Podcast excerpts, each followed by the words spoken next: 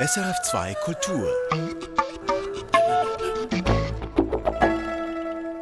Kino im Kopf mit Michael Sennhauser.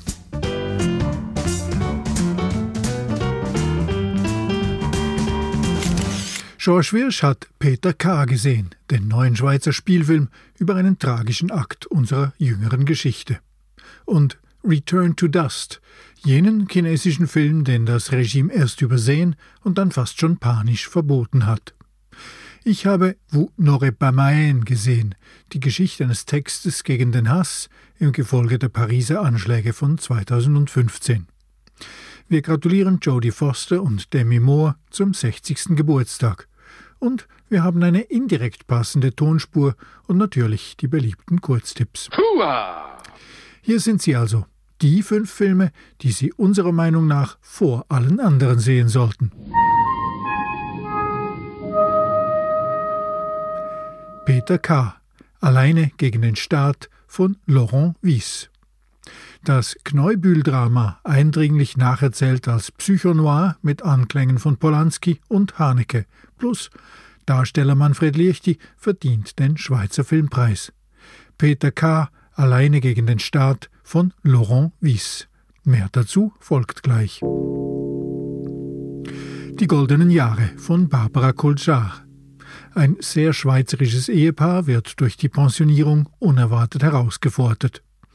Erstklassiges Komödienhandwerk auf jeder Ebene. Einfach, effizient und schließlich überraschend ermutigend.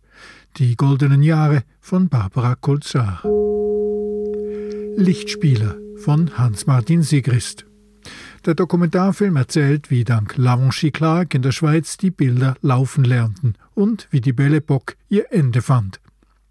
Ein historischer Trip, grandios aufbereitet, Lichtspieler von Hans-Martin Sigrist. Burning Days von Emin Alper. Ein türkischer Staatsanwalt bezahlt unerwünschte Korruptionsermittlungen auf dem Land mit Lebensgefahr. Ein Trio infernal aus Wassermangel, Alkoholvergiftung und Feuerwaffen verzerrt alle Gewissheiten in diesem schweißtreibenden Paranoia-Thriller. Burning Days von Emin Alper. Corsage von Marie Kreuzer. Kaiserin Sissi als Anti-Marie Antoinette, die Geschichte einer leisen Verweigerung als wohltuend hartnäckige Angleichung an das Recht, sich selbst sein zu dürfen. Corsage von Marie Kreuzer.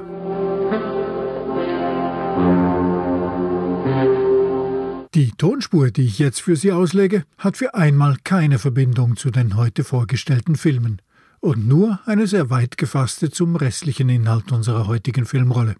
Dafür ist sie sehr leicht zu erkennen. Alright, folks, Showtime. Aus welchem Film stammt der folgende Ausschnitt? Amelia, have you ever heard of Edouard Christophe Philippe Gerard Rinaldi? No. He was the Crown Prince of Genovia. Hmm. What about him? Edouard Christophe Philippe Gerard Rinaldi was your father. yeah, sure. My father was the Prince of Genovia. Uh huh, you're joking. Why would I joke about something like that? No, no, because if he's really a prince, then I'm. Exactly. You're not just Amelia Thermopolis. You are Amelia Mignonette Thermopolis Rinaldi, Princess of Genovia. Me? A, a princess? Shut up! Na, das ist 21 Jahre her. Mehr sage ich dazu jetzt noch nicht. Aber die Auflösung, die folgt natürlich wie immer am Ende von Kino im Kopf. Zwölf Jahre ist es her, da machte ein Polizeigroßeinsatz in der Stadt Biel schweizweit Schlagzeilen. Ein Rentner verschanzte sich bewaffnet in seinem Haus, um sich gegen die angedrohte Zwangsräumung zu wehren. Peter Kneubühl hieß der Mann, heute ist er 79 Jahre alt und lebt in Verwahrung. Jetzt kommt eine fiktionalisierte Spielfilmfassung dieser Geschichte ins Kino. Peter K. alleine gegen den Staat. George Wirsch. Es ist heikel, ein solches Thema anzugehen. Peter Kneubühl polarisierte mit seiner Aktion damals und er tut es heute noch. Auf dem Papier ist er ein Verbrecher und gleichzeitig im Herzen vieler ein Rebell, der gegen Staats- und Polizeigewalt aufbegehrt hat, weil er sich drangsaliert fühlte. Im Film schlüpft nun ein Schauspieler in Kneubühls Haut, Manfred Liechti. Die Einsamkeit wird jeden Tag größer. Langsam stirbt meine ganze Familie. Meine Eltern sind tot und fast alle meine Tanten und Onkel. Mit ihnen ist eine ganze Welt und eine Lebensweise verschwunden. Die Generation, die noch gegen den Faschismus war, ist jetzt weg. Mein Tod wird nicht ein Sterben, sondern ein Aussterben sein. Durch dieses Voice-Over ist man ganz nah dran an Kneubühls Innenwelt. Verbrieft sind seine Gedanken überdies, denn sie stammen eins zu eins aus Kneubühls Tagebuch. Da braucht der Film also nicht Pro oder Contra ins Feld zu führen. Das Drehbuch zitiert ganz einfach und sehr ausführlich diesen Mann, der sich selbst zu diesem Zeitpunkt schon als Relikt begreift. Der Film lässt Kneubühl Erzähler sein, in einer für ihn schon fast zu modernen Welt, die ihm, auch wenn er gerade nicht erzählt, auch schon im Kleinen zu schaffen macht. Bonjour. Grüß dich. Äh, ich brauche einen kleinen Krieg auf euch. Ich habe eine Gerichtsurkunde. Da unterschreiben, bitte. Hat er kein Papier? Nein, ist alles digital. Einfach mit dem Stift unterschreiben. Fest draufdrücken. Ist gut so. Merci. Die überreichte Gerichtsurkunde dokumentiert einen Erbstreit. Wobei Kneubühl die Justiz gleich zum Vornherein als Feind begreift. Statt sich anwaltschaftlich beraten zu lassen, telefoniert er verzweifelt mit dem Gericht aus einer Telefonzelle. Ja, gebt mir jetzt einen richtigen Stempel. Nein, das sage ich nicht. Nein! Ich wiederhole. Erbteilungsklage Nummer 290-31579. 290? Nein! Ich kann beim heutigen Prozess nicht anwesend sein. Aber ich schicke euch meine Verteidigungsschrift mit der Post. Nein! Nein! Nein! Hörbar Paranoia. Diesen angespannten Zustand schildert der Film des Spielers Laurent Wies nicht zu knapp. Mit einem grandios spielenden Manfred Liechti, mit dissonanter Musik, mit aggressivem Sounddesign. Alles steigert sich quasi ohne Atempausen bis zum entscheidenden Moment der Auseinandersetzung Kneubühls mit der Polizei.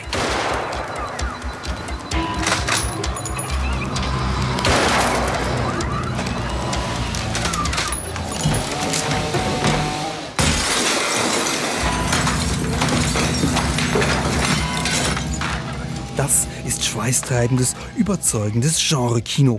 Nie reißerisch, aber atmosphärisch dicht und unterlegt mit einem sorgfältig geschriebenen und auch sehr sorgfältig gespielten Psychogramm. Respektvoll gegenüber dem Protagonisten, aber auch der Polizei gegenüber.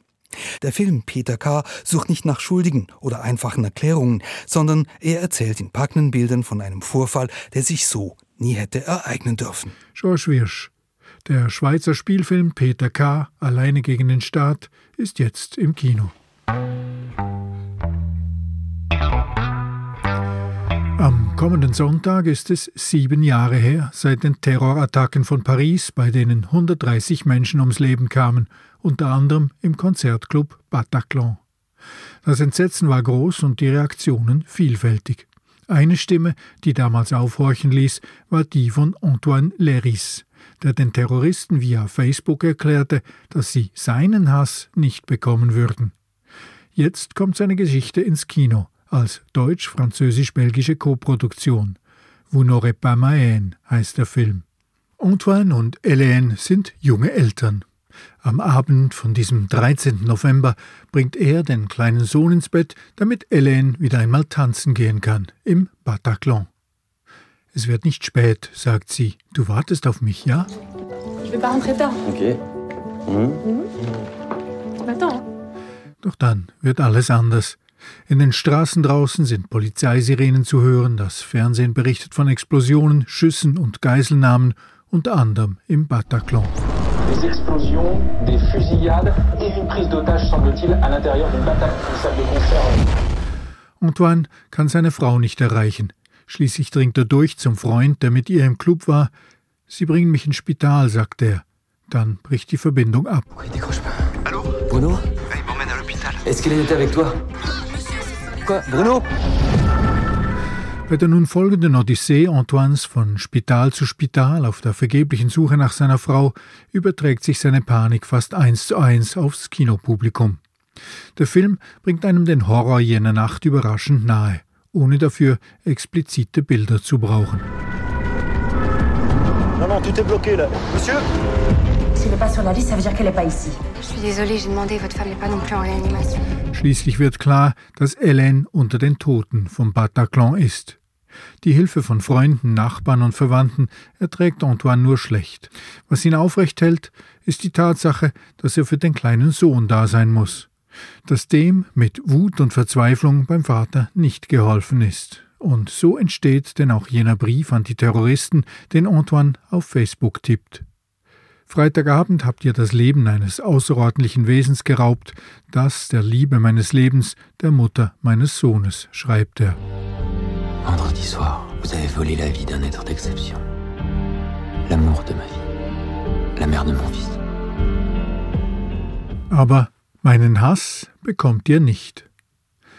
Der Text bekommt Abertausende von Likes, verbreitet sich rasend schnell im Internet und Antoine steht plötzlich im medialen Rampenlicht als Stimme ohne Hass, als Trauernder, der vorwärts blickt. In diesem Moment wechselt diese deutsch-französisch-belgische Koproduktion unter der Regie des deutschen Regisseurs Kilian Riedhoff vom Drama zu seiner medialen Aufarbeitung.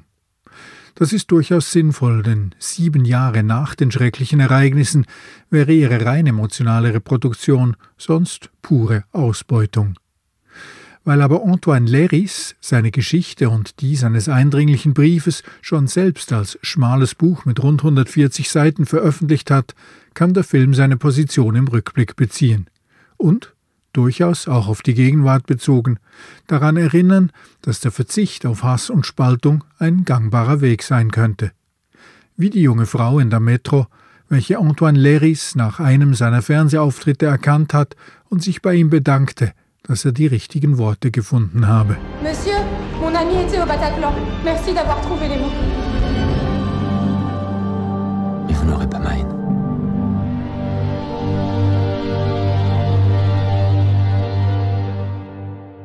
Vous n'aurez pas im Kino.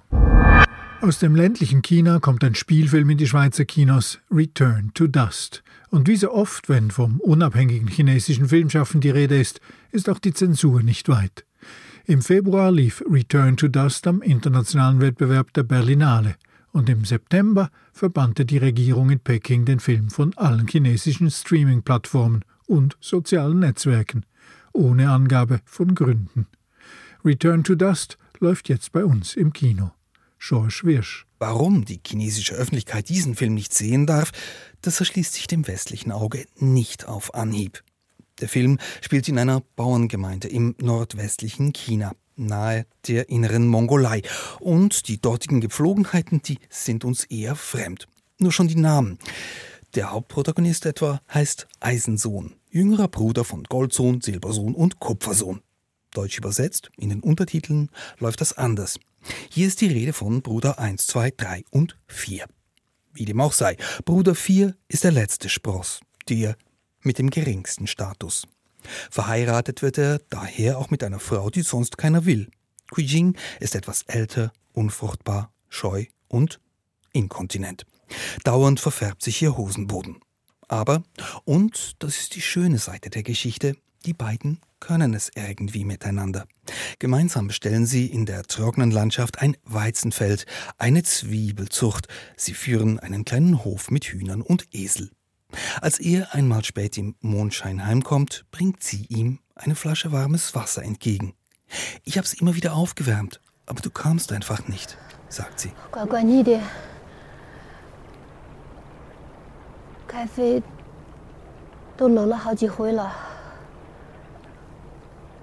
乖你的，开飞都冷了好几回了，怀一回不来了，怀一回不来了。 Es ist das erste richtige Gespräch zwischen den beiden nach einer halben Stunde Film. Jing schnieft in dieser Szene. Ein böses Vorzeichen, obwohl sie behauptet, sich nie zu erkälten. Return to Dust heißt der Film. Staub zu Staub. Es schwingt Grundpessimismus mit. Das Bauernpaar ist auf der untersten sozialen Stufe. es ruiniert sich die Gesundheit mit der harten Arbeit und wird ausgebeutet vom Staat. Bruder 4 hat etwa eine seltene Blutgruppe. Und weil die ein wichtiger Großgrundverwalter auch hat und weil der das Blut dringend braucht, wird der Kleinbauer zum Spenden gezwungen und somit wortwörtlich von der Obrigkeit ausgeblutet. Das erklärt, warum Return to Dust in China nicht gezeigt werden darf. Sozialkritik, wenn auch verpackt in Symbole.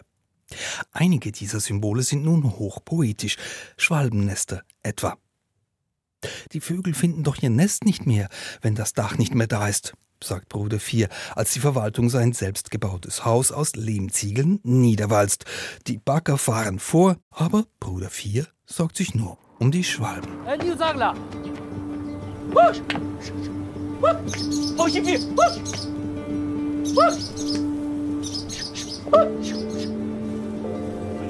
Auch dieses Symbol versteht man schnell. Bruder 4 und seine Frau, die sind selbst Schwalben, die der Staat immer wieder aus ihren Nestern vertreibt. Doch die beiden Außenseiter haben sich selbst. Sie genügen sich, sie drücken sich etwas sanft mit Weizenkörnern Blumenmuster auf die Haut. Das ist Romantik bis in den Tod. Das ist schön. George Wirsch zum chinesischen Spielfilm Return to Dust, jetzt im Kino.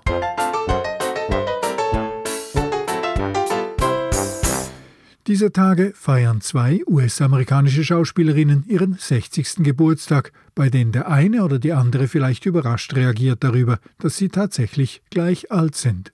Jodie Foster und Demi Moore. Dabei hat die Überraschung Gründe, die leicht nachvollziehbar sind.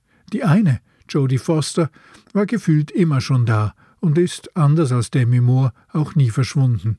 Ob sie nun als minderjährige Prostituierte in Scorseses Taxi Driver schockierte, das war 1976, den ersten Oscar holte als Vergewaltigungsopfer in The Accused 1988 oder schließlich als FBI-Agentin Clarice Starling in The Silence of the Lambs ihren zweiten Oscar, Jodie Foster hat ihre Karriere als Kinderdarstellerin angefangen und sich als Erwachsene auch zusätzlich als respektierte Regisseurin etabliert. Sie ist schlicht und einfach seit fast 60 Jahren mit dabei. Sie sei so lange schon Teil des Filmbusiness, dass sie sich gar nicht an ein Leben vor der Schauspielerei erinnern könne, sagt sie selber.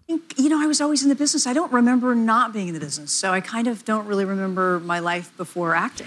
Nächste Woche, am 19. November, feiert Jodie Foster ihren 60. Geburtstag. Diese Woche, am 11. November, ist es bei Demi Moore schon soweit. Demetria Jean Gaines kam am 11. November in New Mexico zur Welt, in Roswell, an jenem Ort also, der vor allem bei UFO-Fans und Alien-Begeisterten einschlägig bekannt ist. Ihre Kindheit und Jugend in einer ziemlich zerrütteten, von Alkoholismus geprägten Familie hat sie nachhaltig verfolgt und zu einer Überlebenskämpferin gemacht, auch im Filmbusiness. Demi Moore arbeitete unter anderem als Model und in Fernsehserien, etwa General Hospital, und wurde mit dem Teenie-Überraschungshitfilm St. Elmo's Fire 1985 zu einem Teil der als Brat Pack bezeichneten Clique von Jungdarstellern.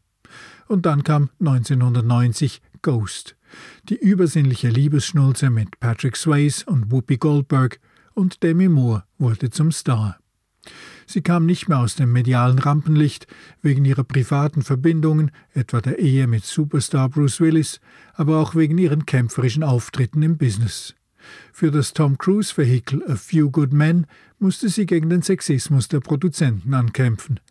Wenn sie keine Sexszene hat, Warum ist sie denn überhaupt im Film? soll einer von denen gefragt haben. With the studio executive um, saying if there wasn't going to be a, a, a sex scene, then, you know, why was I in it? Und schließlich machte sie Schlagzeilen mit der erfolgreichen Durchsetzung ihrer Honorarforderungen mit der kahlgeschorenen Soldatinnenrolle im von ihr selbst produzierten G.I. Jane, mit Schönheitsoperationen, mit familiären Konstellationen und mit Suchtproblemen. Anders als ihre Altersgenossin Jodie Foster hat Demi Moore keine konstante Karriere vorzuweisen, sondern eher ein Leben voller Kämpfe, Triumphe und Niederlagen. Schauspielerinnen-Geburtstage dominieren heute, wohl eher zufällig. Denn während Jodie Foster und Demi Moore in diesen Tagen 60 Jahre alt werden, feiert ihre 20 Jahre jüngere Kollegin Anne Hathaway diesen Sonntag eben ihren 40. Geburtstag und blickt damit auch schon auf eine mehr als 20 Jahre dauernde Karriere zurück. Denn ihren Durchbruch hatte Anne Hathaway als 19-Jährige im Film The Princess Diaries von 2001. Und aus dem Film stammt auch unsere heutige Tonspur. Julie Andrews als Königin eines Fantasiezwergstaates in Europa erklärt dem völlig verdatteten Teenager Mia Thermopolis aus San Francisco, dass sie nicht nur die Tochter eines verstorbenen Königs sei, sondern nun auch dessen legitime Nachfolgerin. Amelia, have you ever heard of Edouard Christophe Philippe Gerard Rinaldi? No. He was the crown prince of Genovia. Hmm. What about him? Edouard Christophe Philippe Gerard Rinaldi was your father. yeah, sure. My father was the Prince of Genovia. Uh huh. You're joking. Why would I joke about something like that? No. No, because if he's really a prince, then I. Exactly. You're not just Amelia Thermopolis. You are Amelia Mignonette Thermopolis Rinaldi, Princess of Genovia. Me? A, a princess? Shut up! Gary Marshalls Verfilmung des Romanes von Mac Cabot reitet schamlos auf den Teenie-Prinzessinnen-Träumen von Generationen und die großäugige Anne Hathaway war perfekt in der Rolle eines ungeschliffenen Edelsteins. Wie übrigens auch später in der Erwachsenenversion der gleichen Rolle, als hässliches Entlein unter der Fuchtel von Meryl Streep, fünf Jahre später im modernen Klassiker The Devil Wears Prada. Seit damals hat Anne Hathaway jedes Jahr einen bis drei Filme gemacht und ist heute mit 40 einer der wenigen konstanten weiblichen Stars des US-Kinos. Das war Kino im Kopf. Ich bin Michael Sennhauser. Die fünf unverpassbaren Filme der Woche, die finden Sie übrigens auch jeden Donnerstag schriftlich auf sennhausersfilmblog.ch. Und Kino im Kopf gibt es wieder in einer Woche. Bis dahin viel Vergnügen in Ihrem Kino.